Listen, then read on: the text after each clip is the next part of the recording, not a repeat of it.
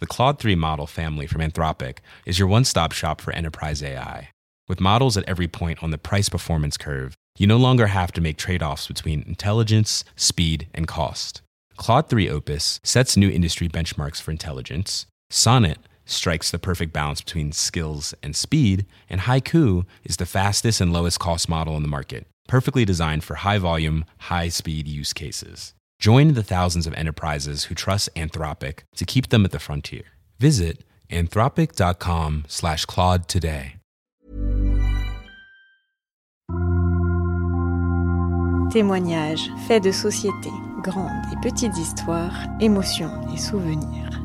Ils se racontent, ils nous racontent, ils vous racontent. C'est leur histoire, c'est une série de podcasts long format du Dauphiné Libéré. Le chef étoilé libanais Alan Jeham était invité à passer le week-end à Chambéry.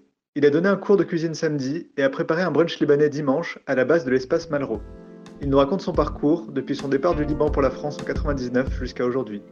Un reportage d'Ingrid Bonfrey. Je suis arrivé en France en 99 avec un rêve d'enfance d'être un cuisinier à Paris, dans la plus belle ville au monde, pour pratiquer le meilleur cuisine au monde, la cuisine française. Du coup, je suis arrivé avec un sac à dos. Euh, je parti un peu à l'aventure. Je connais personne presque à Paris, ou personne. Je parle pas la langue. Du coup, euh, voilà, juste histoire que Liban il sort de la guerre civile. Et là, j'ai un seul, euh, un seul objectif, c'est de réussir et m'installer à Paris.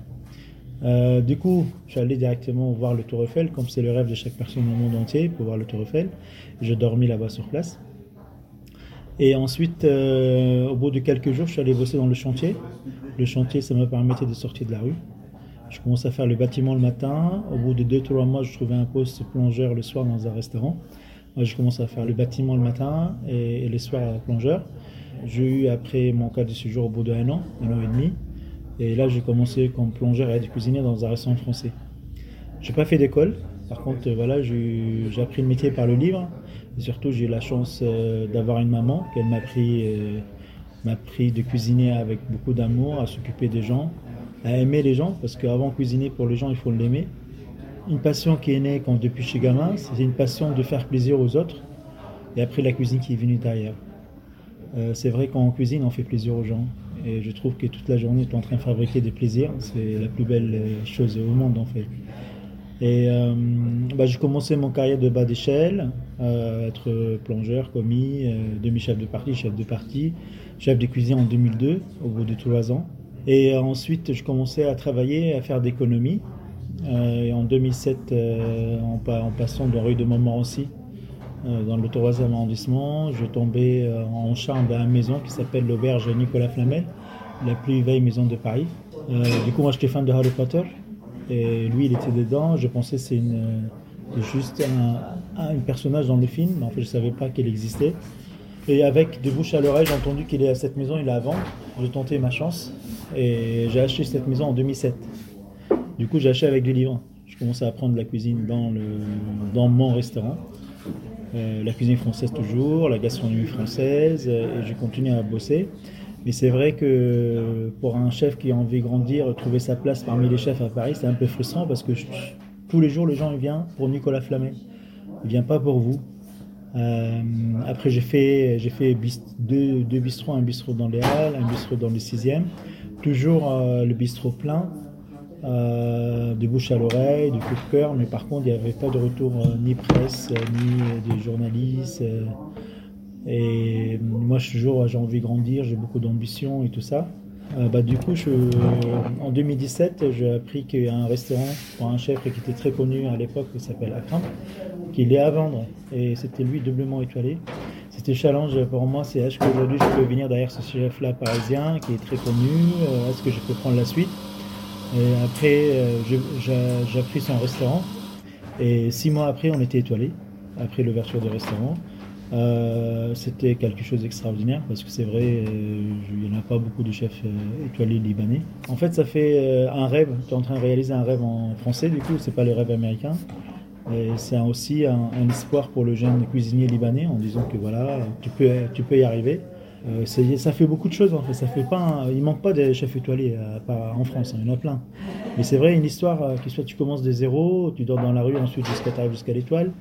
Tu es en train de trouver ta place parmi tous les grands chefs à Paris.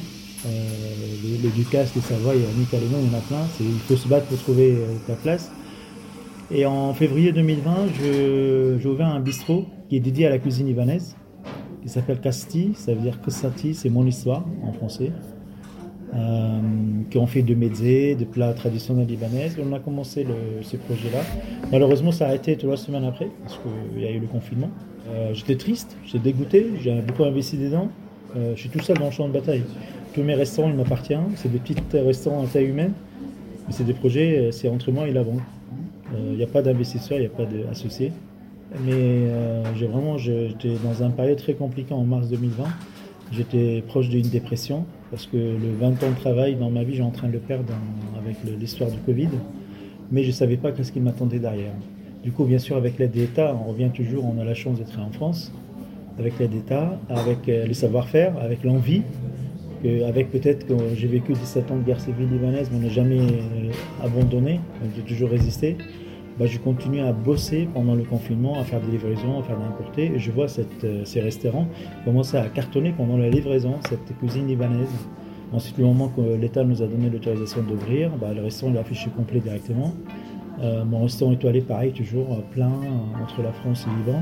Et là, je, suis à fond dans la cuisine libanaise. Depuis toute la semaine, on a lancé le street food de la cuisine libanaise autour de shawarma, autour de, de grillades au charbon de bois, autour de manaïch. Euh, voilà, euh, c'est ça la résumé de la vie de Alan Géa.